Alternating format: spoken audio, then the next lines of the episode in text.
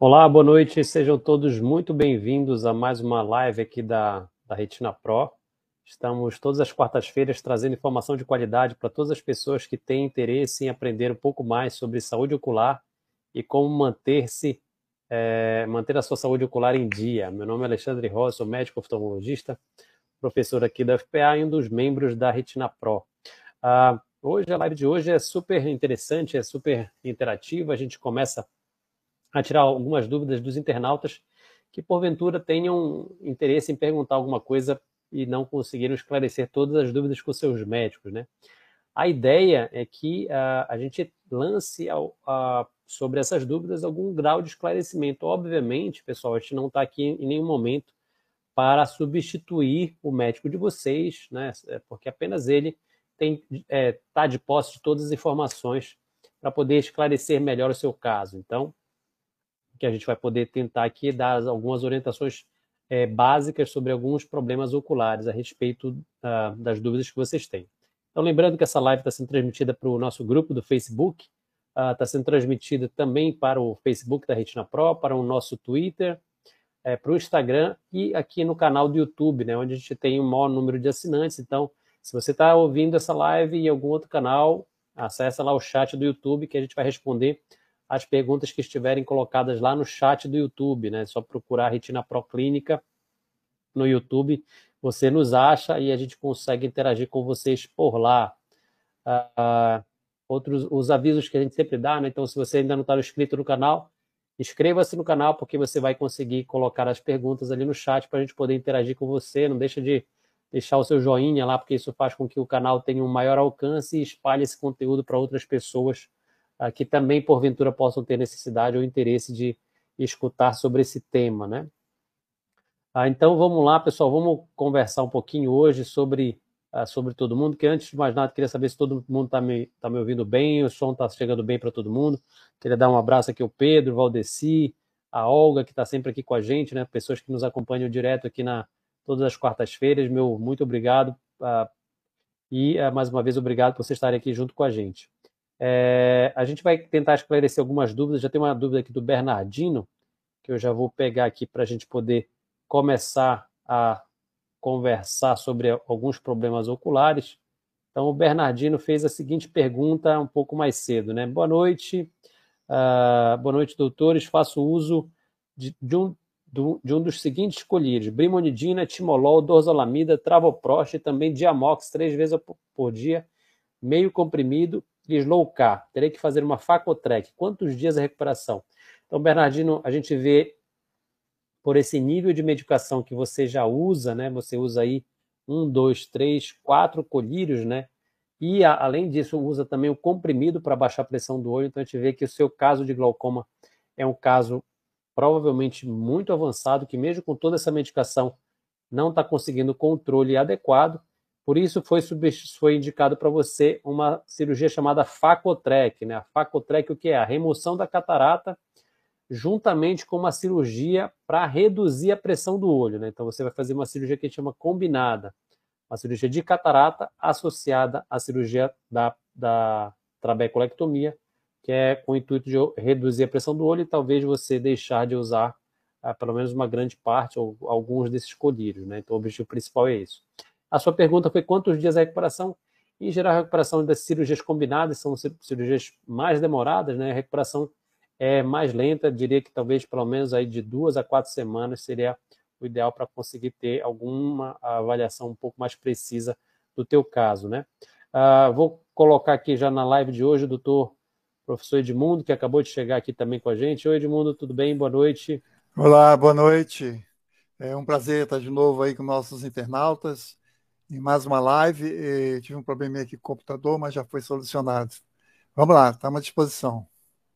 Legal, vamos lá, Edmundo. Então, é, só mais uma vez relembrando né, que a gente está é, tá interagindo aqui com as pessoas através do nosso canal do YouTube. Né? Então, se você tem alguma dúvida sobre alguma doença ocular, ou pelo menos alguma ideia que você está nos assistindo aí no Twitter, no Instagram, no Facebook, entra lá no canal do YouTube. Uh, Coloca a sua dúvida que a gente vai poder uh, tentar esclarecer uh, as suas dúvidas ao vivo aqui sobre essas doenças oculares. Edmundo, tem uma outra pergunta aqui, uh, que a Olga, que também está sempre uh, nos acompanhando uh, toda quarta-feira aqui, também ela perguntou, olha, é, a faringite aguda pode atingir os olhos causando conjuntivite? Então, Edmundo, existe alguma relação de doenças das vias aéreas superiores com os olhos? O paciente pode ter, né? Então, porque às vezes o paciente, ah, não tem nada a ver, não tem nenhuma relação, né? Tem um problema na garganta, será que dá problema no olho? É uma, uma dúvida pode bem dar, sim. bem pertinente. É, não, pode dar sim. É só lembrar para gente que a nossa lágrima que lubrifica os nossos olhos, ela é fabricada o tempo todo e drenada o tempo todo no cantinho da nossa pálpebra para dentro do nariz. Né? Esse, esse dentro do nariz vai para a nossa orofaringe e que vai para a nossa garganta. Tanto que, às vezes, os pacientes, os pacientes referem quando a gente pinga colírio, dizem, oh, doutor, senti um amargozinho aqui, né? Por quê? Porque o colírio foi, chegou na orofaringe e a pessoa percebeu. Então, se você está com uma infecção na, na, na orofaringe, né, na garganta, ela pode, as bactérias ascenderem por esse mesmo caminho de drenagem da lágrima e causar uma conjuntivite, sim. Não é comum, né, mas pode acontecer, pode acontecer sim, ser concomitante, né. De outra forma, pode, às vezes, um estado gripal, né, afetar a garganta e olhos ao mesmo tempo né, tem conjuntivites que cursam com faringite, né, simultaneamente. São, são vírus, né, relacionados a isso. Então, pode, pode existir essa concomitância. Então, é verdade que você está sentindo, não é nada de especial, mas acontece. É, tem até uma, um tipo de conjuntivite, né, que a gente chama de febre faringo-conjuntival, né? Perfeito. O paciente tem uma uma infecção de vias aéreas superiores, como você mesmo falou, geralmente causado pelo adenovírus, né? E o paciente tem dor de garganta, né? E associado uh, ali a conjuntivite, né? Então, sempre lembrar que pode ter relacional, principalmente os adenovírus, né? Que são causa aquelas conjuntivites, é, conjuntivites epidêmicas, né? Que passam de um olho para o outro, passam na, pega na família inteira, né? Então, geralmente estão muito associadas a essas infecções de vias aéreas superiores.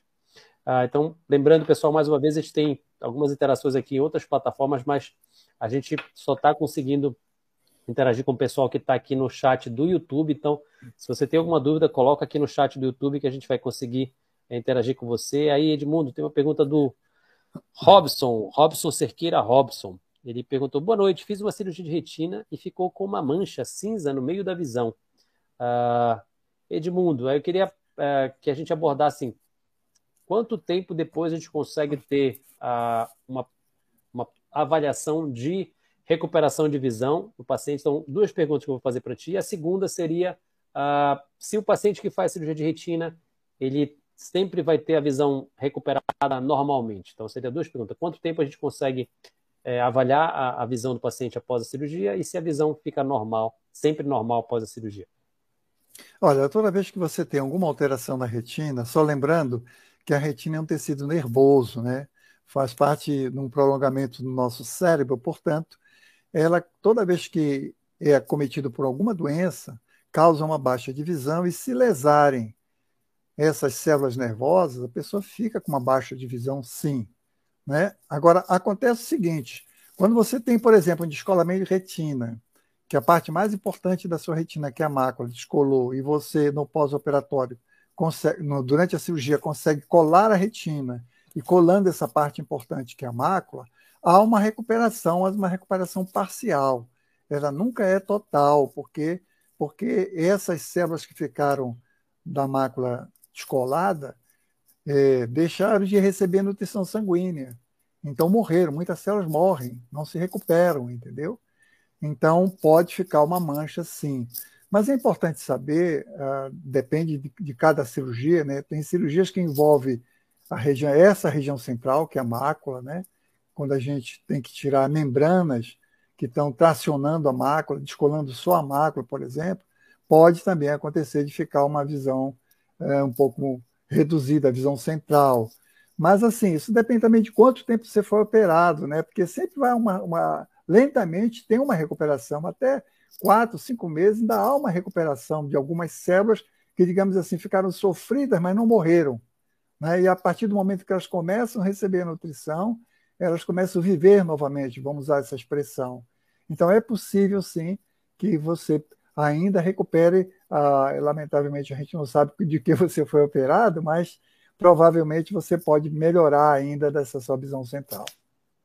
É, e é assim, é, é, como todo mundo falou, né? Às vezes essa, essa, avaliação demora, né? Então, às vezes um mês, dois meses após a cirurgia, ainda, você ainda está no período de recuperação, né? Então, às vezes demora até seis meses para você ter uma recuperação plena da visão após uma cirurgia de retina. E, como o próprio Edmundo falou, né? Quanto mais afetado tiver a sua visão central, menor a chance de você recuperar plenamente a visão, né?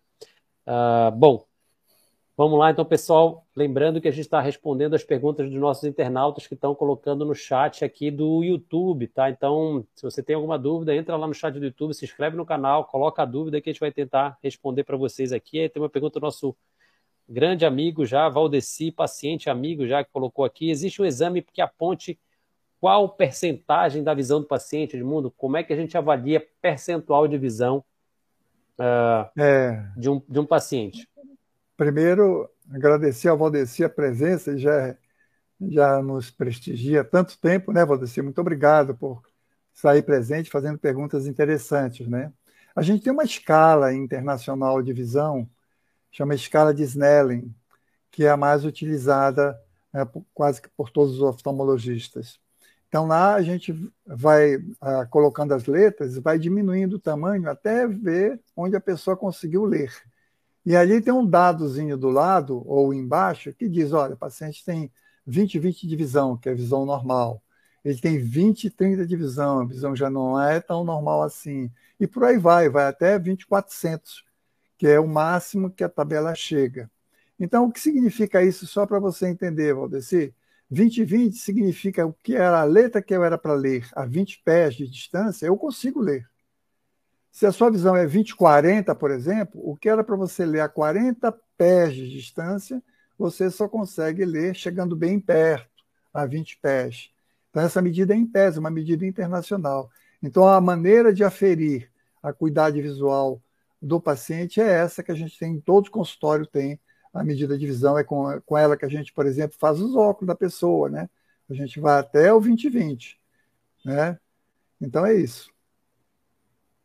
É isso aí. Então, é, é, essa é a medida da acuidade visual, né? A gente traduz isso como se fosse o percentual da visão, mas é, na verdade é a, é a medida da visão central, né? Então, que é obviamente a visão mais importante, né? A visão quando você consegue fazer a leitura, consegue ver o rosto das pessoas, consegue ver televisão, né? Consegue ver essa live, né? Você está enxergando essa live através da sua, da sua visão central, da sua visão macular. E a gente acaba falando que essa visão essa medida da visão central com a acuidade visual é, acaba correspondendo a um percentual da visão. Uh, tem algumas pessoas que uh, falam que, na verdade, isso não seria o correto, porque a nossa visão é muito mais do que a nossa visão central, né? Você tem o campo de visão, visão periférica, né? Então, tem outros atributos que a gente não leva em conta quando a gente mede a acuidade visual, mas a gente acaba usando isso muito na prática, né? Então, quando a pessoa teve essa visão 20 barra 20, como o doutor Edmundo falou, acaba a gente considerando, olha, você tem a visão 100%, né? Então é o que a gente usa muito rotineiramente, né? Edmundo, tem uma, tem uma pergunta aqui é, interessante, acho que seria até, se a, Isabela estivesse por aqui, seria ótimo para ela responder essa pergunta, mas vamos lá. O Daniel Ferreira perguntou aqui, boa noite, meus sintomas são de glaucoma, mas não, não tenho pressão alta, então acho que a gente podia comentar aqui um pouquinho desse glaucoma que não dá com a pressão alta. Parece ser algum tipo de degeneração. Tenho 45 anos, existe algum exame mais avançado para fechar um diagnóstico? Então, o Daniel Ferreira tem um glaucoma que a pressão do olho não está alta, de mundo. Pois é, uh, existe glaucoma de pressão normal. É verdade, viu, Daniel?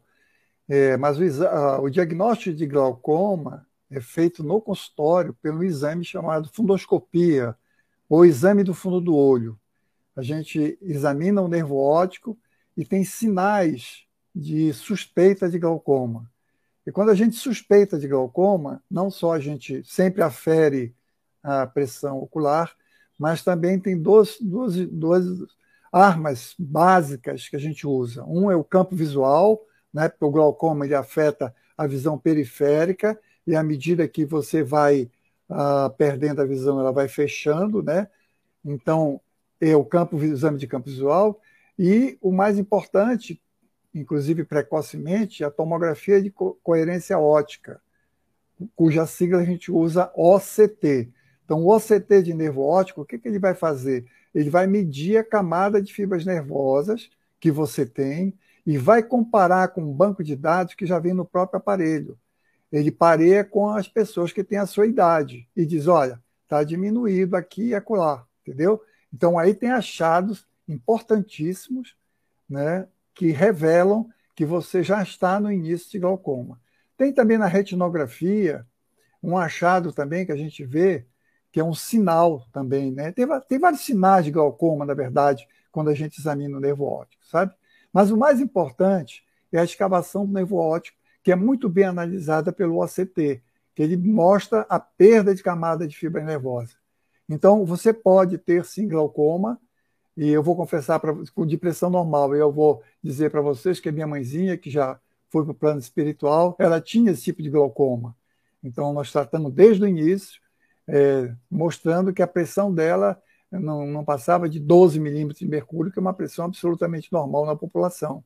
Mas ela tinha um dano do nervo óptico glaucomatoso típico, que a gente evida, é, evidenciava tanto no OCT quanto na campimetria, no exame de campo visual. É, então, uh, assim, como eu explico para os pacientes essa questão do glaucoma, né?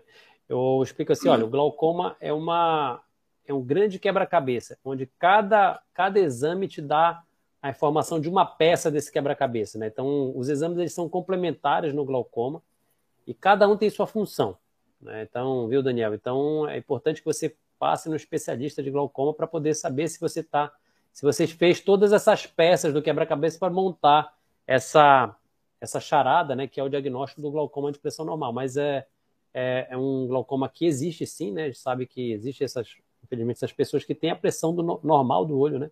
Que varia entre 10 e 21 milímetros de mercúrio e que mesmo assim desenvolvem glaucoma, né? Então é importante você é, fazer esses, esses exames de forma precoce.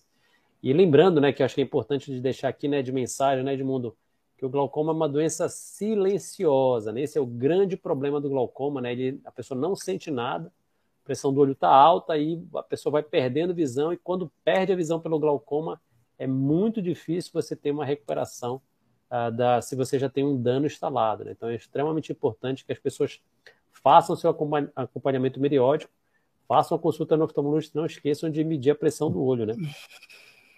Aí, Edmundo, tem uma pergunta aqui do Miguel, né? Então, mais uma vez, o pessoal está interagindo com as pessoas que estão aqui no chat do YouTube, né? Então, se você tem alguma dúvida sobre isso, pergunta aqui no chat do YouTube que a gente vai poder ajudar vocês.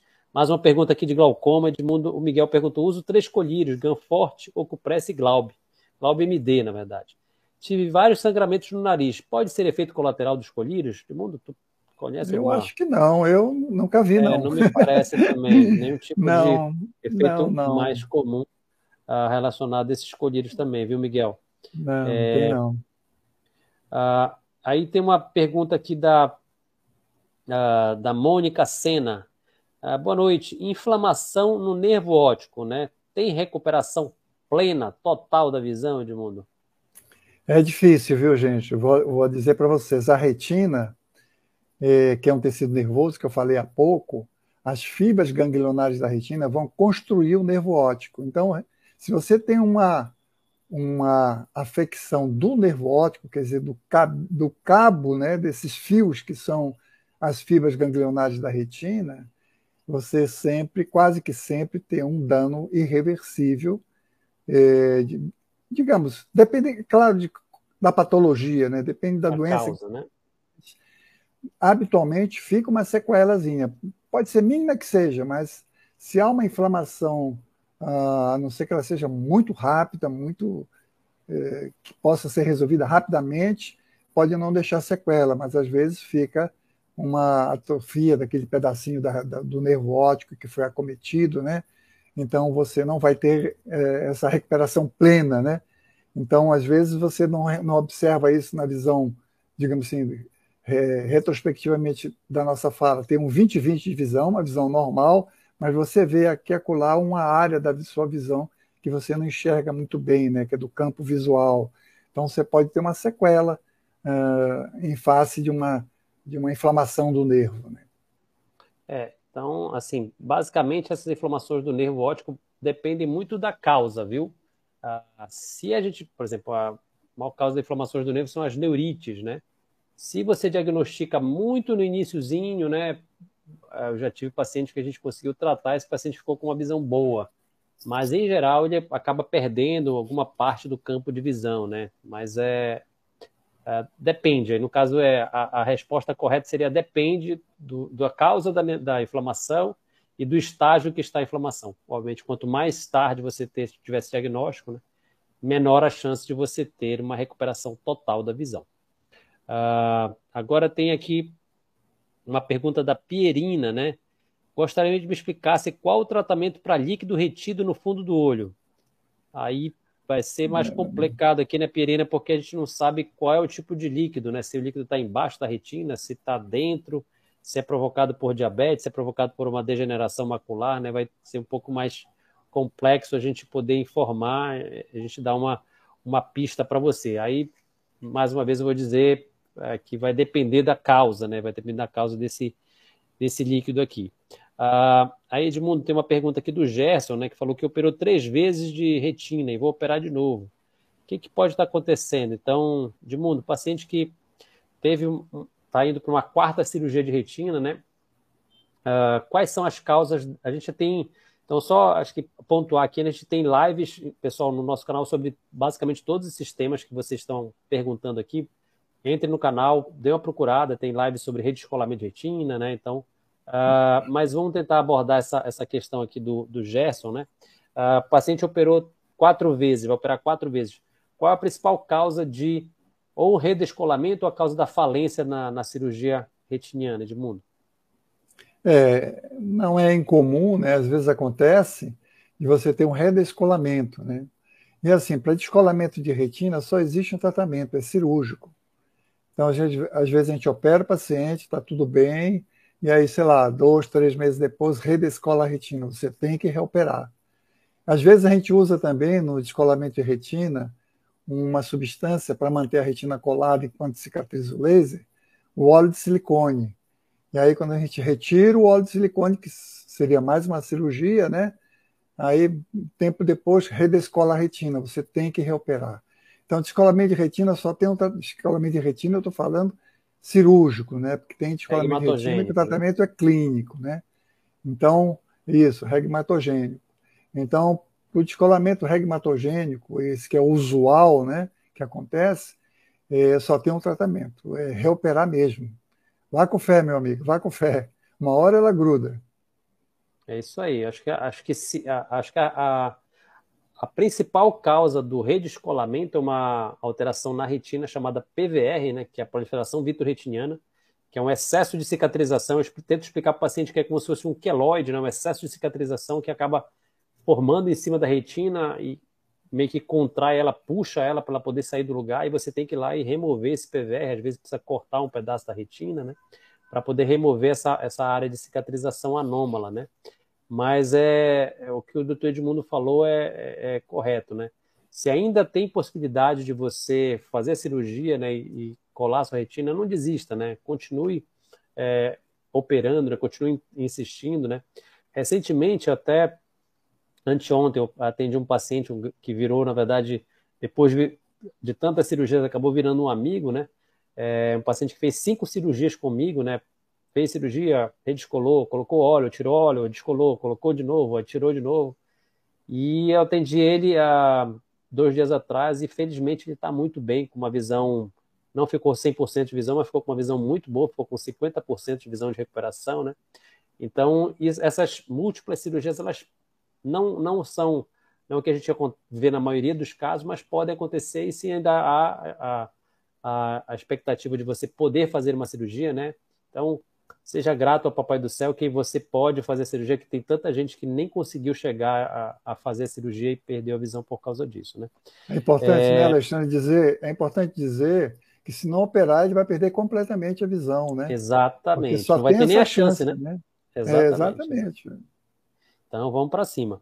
É... E aí, ó, Edmundo Neila perguntou aqui: fui diagnosticada essa semana com degeneração macular tenho 30, 45 anos, sendo que ano passado tive serosa central.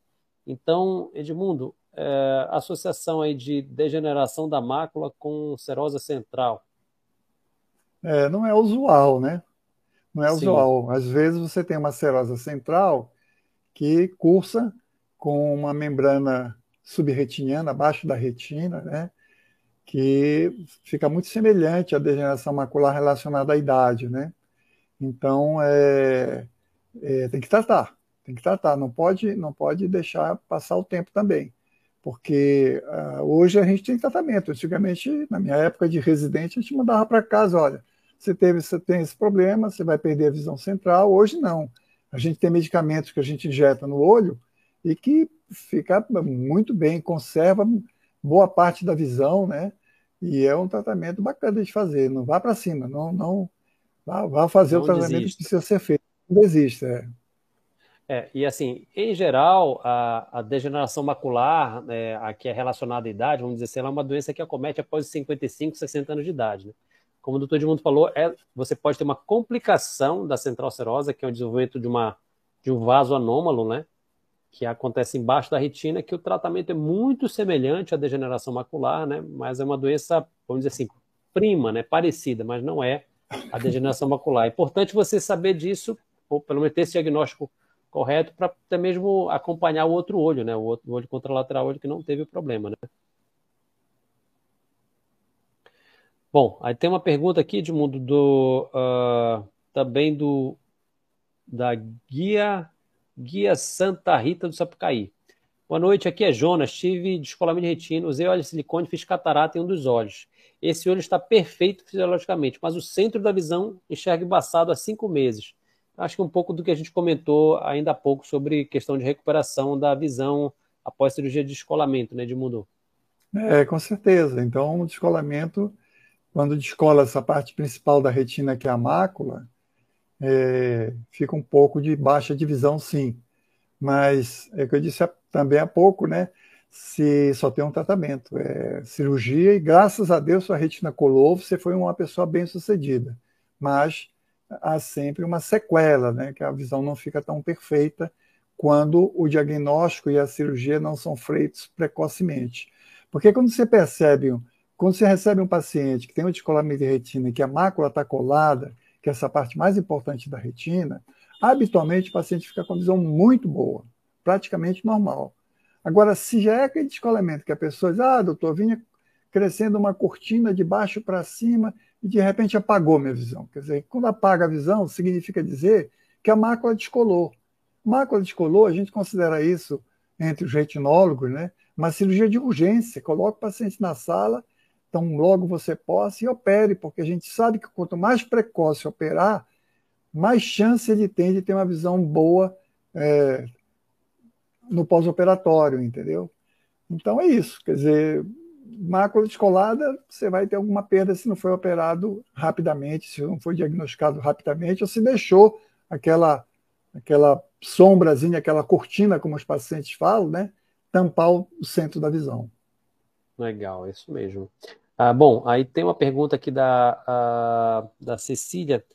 Tem algum relaxante muscular para quem tem que, que quem tem glaucoma de ângulo fechado pode usar? De mundo conhece alguma a associação de relaxante muscular com indução de, press... de aumento de pressão, eu pelo menos não, não lembro nenhum de não, cabeça não, aqui. Ele fala mais por causa de glaucoma de ângulo fechado, né? Porque tem algumas drogas, por exemplo, essas drogas de psicoterápicas, né? Essas drogas uhum. que a uhum. gente usa uh, ah, para combater eh, depressão, etc. Elas têm um efeito, sim, né? em pacientes que têm um ângulo fechado. Elas têm que ser tomadas com muito cuidado e às vezes até a gente faz um laser antes que a pessoa comece a usar, porque existe essa possibilidade. Mas com mil relaxantes eu não conheço nenhum, nenhum caso. Certo. Seria bom se a Isabela estivesse aqui para nos é, ajudar. Então, mas... semana, semana que vem, não percam a live, toda primeira quarta-feira do mês, a live com a doutora Isabela. Então, nossa especialista em glaucoma, super especialista na Retina Pro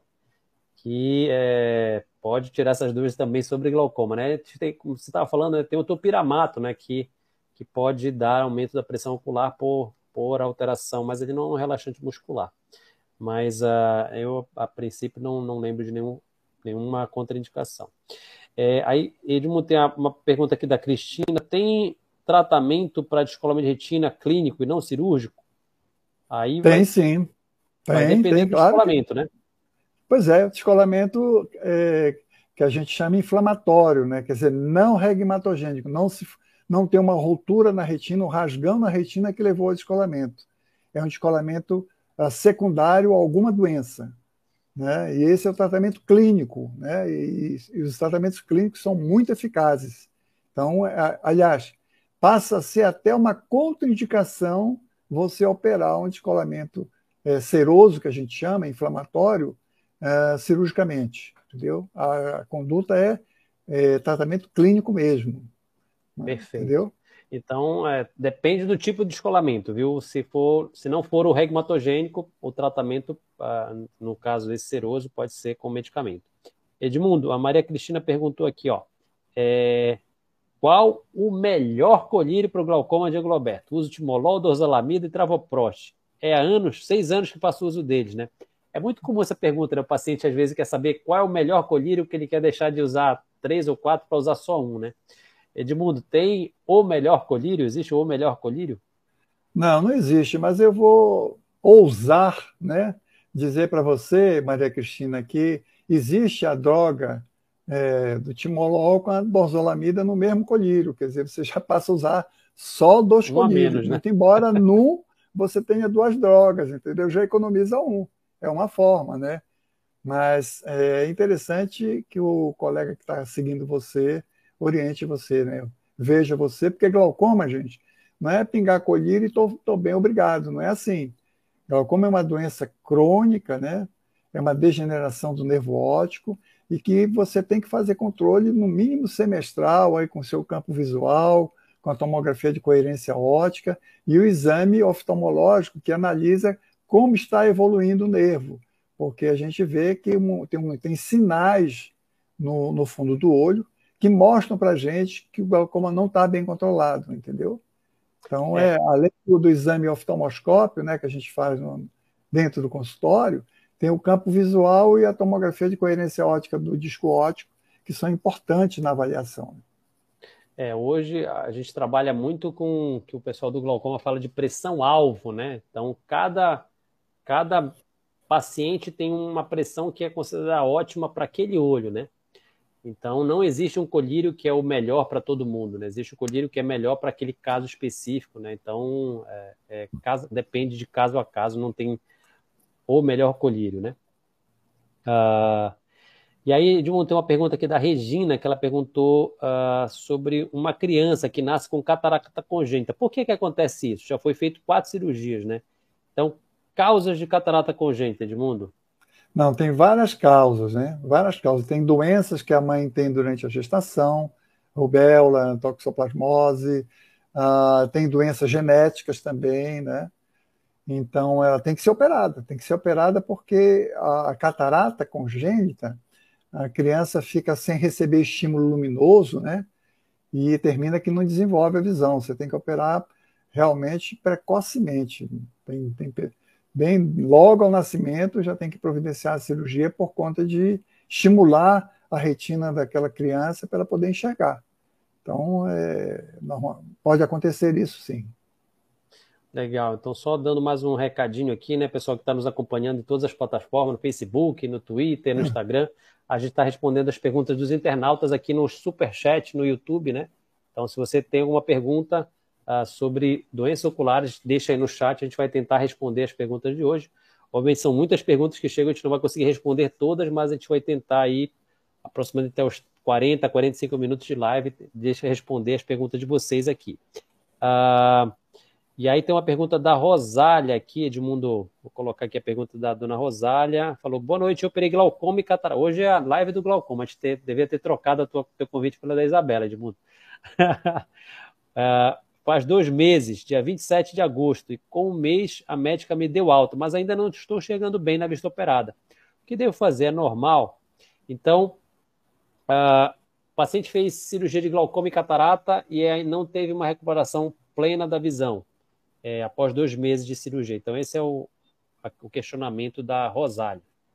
Olha, a cirurgia da catarata, normalmente, quando é só catarata, a pessoa fica com uma visão muito boa, né? Se tem glaucoma associado, se já foi operado no mesmo tempo cirúrgico, provavelmente seu glaucoma já era avançado, é uma probabilidade, né? Agora, sim, paciente de glaucoma nunca tem alta. Você tem que botar no colega para acompanhar, porque você a doença, muito embora você opere, você opera glaucoma, o que, que você faz no glaucoma? Você diminui a pressão do olho, com uma cirurgia fistulizante, que a gente chama. Cria uma via para drenagem do líquido de dentro do olho para baixo, para baixo da conjuntiva. Então, às vezes, essa fístula, com o tempo, ela pode fechar. Então, você tem que reoperar, ou tem que. Uh, tem vários procedimentos, né, na verdade, não, não necessariamente reoperação, agulhamento, que você termina podendo usar, mas eu diria para você assim: é, você é uma paciente crônica e você não pode ficar sem acompanhamento.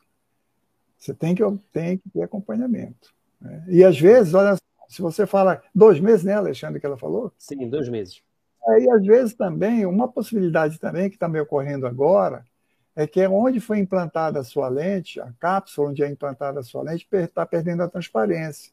Então, tem um laserzinho que faz o que o, o povo chama aí de limpeza da lente, né? Pode ser isso também, né? Então, só você indo no consultório do colega que te operou para ver o que, que foi. Ou então, seu glaucoma já era muito avançado e você não vai ter visão boa. Então, só o colega pode, pode é, opinar. No entanto, eu quero lhe dizer com absoluta certeza que você precisa de acompanhamento. Isso é claro para mim. Perfeito. Uh, Edmundo, tem uma pergunta aqui da Denise. É, tenho DMRI e essa mancha na visão central está cada vez mais branca. Ela pergunta se pode estar sangrando? Será que ela está sangrando essa degeneração macular dela? É, pode. Agora tem que saber se a sua degeneração é seca ou é úmida, né? Porque na úmida uhum. pode sangrar sim, e você tem, tem exame para isso, né? Tem o um exame do fundo de olho, tem um OCT de retina, a tomografia de coerência óptica de retina, que evidencia não só o sangramento, mas o edema todo da retina como um todo. E aí tem indicação, tem tratamento, né, que são as aplicações de medicamento dentro do olho. E assim, quanto mais cedo você fizer, melhor o prognóstico, mais a sua essa região da retina que é a mácula será poupada. Então, eu sugiro que você vá ao seu médico. É, se está aumentando essa percepção de mancha, tem que procurar o médico, viu? É importante que você procure seu médico e faça os exames adequados para saber. E aí, no caso estiver aumentando, tem que fazer o tratamento adequado, né? Tem que uh, fazer esse tratamento adequado. Edmundo, estamos aqui com 48 minutos, vou colocar aqui a, pergunta da Tassiana, que a, também está sempre com a gente. Quando me acordo de madrugada para ir ao banheiro, eu vejo as coisas ao meu redor como se fosse uma televisão fora do ar, né?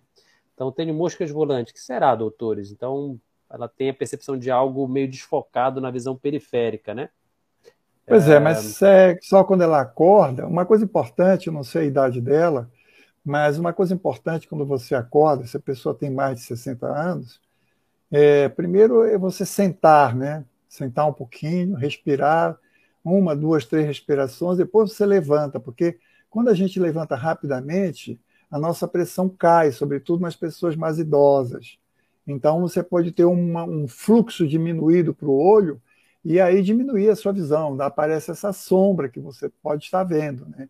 Agora, moscas volantes não, moscas volantes pode ser que você tenha alguma coisa na retina, né? então é interessante fazer um exame uh, de oftalmoscopia binocular indireta, um exame que analisa todo o fundo do olho, sabe?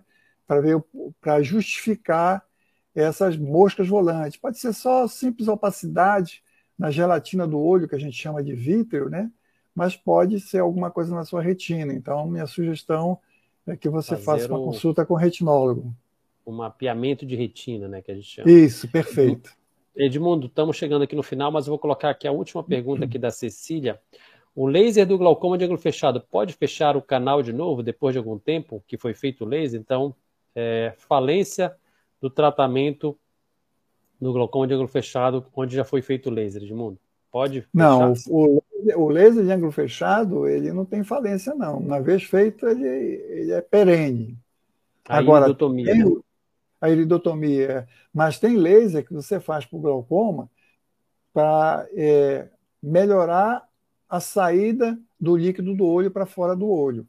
Esse você, às vezes, um ano, é, um ano e meio, você tem que repetir esse laser. Então, seja bem preciso no tipo de glaucoma que você tem, porque se foi a iridotomia que é feita para glaucoma de ângulo fechado, é, não precisa reabordar, não, não precisa refazer, a não ser, é, não sei, mas acho que não, acho que quando faz a iridotomia, você rapidamente estabelece esse fluxo de líquido, então normalmente você não tem que repetir. A não ser em doenças inflamatórias, talvez, que você tenha tido no olho, dentro do olho, que possa fechar essa iridotomia, é possível. Mas o comum não é isso. O comum é você fazer e ser perene, né? Agora, o laser, é, existe outro tipo de laser, né, chamado SLT, que você faz que, às vezes, com um ano ele perde um pouco a eficácia, você tem que refazer. Legal. Uh, bom, Edmundo, estamos chegando aqui no, no, no, final da live, né? Estamos com 40 minutos, 40 e poucos minutos, que é mais ou menos o período que a gente costuma é, encerrar a live, para não ser uma live muito cansativa para as pessoas também.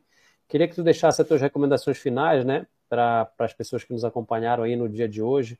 Né? Lembrando que a gente respondeu as pessoas que estão aqui uh, no YouTube com a gente, né? É, talvez hoje a minha mensagem mais importante pelo, pelas, pelas perguntas que foram feitas são assim: volte ao colega que está conduzindo o seu tratamento. Se você não estiver satisfeita, você pode pedir uma segunda opinião, não tem problema. O médico tem que estar aberto a isso, mas não deixe de ser acompanhado. Eu acho importante, aqui nós estamos falando sobre hipóteses, né, pelo que vocês perguntam. Então, não necessariamente é o caso de vocês, tá? Mas uh, a minha sugestão hoje é que vocês voltem ao ao médico, ao oftalmologista, abram o coração de vocês, explique o que está acontecendo, o que está deixando vocês incomodados. E minha sugestão hoje é essa. Um abraço a todos.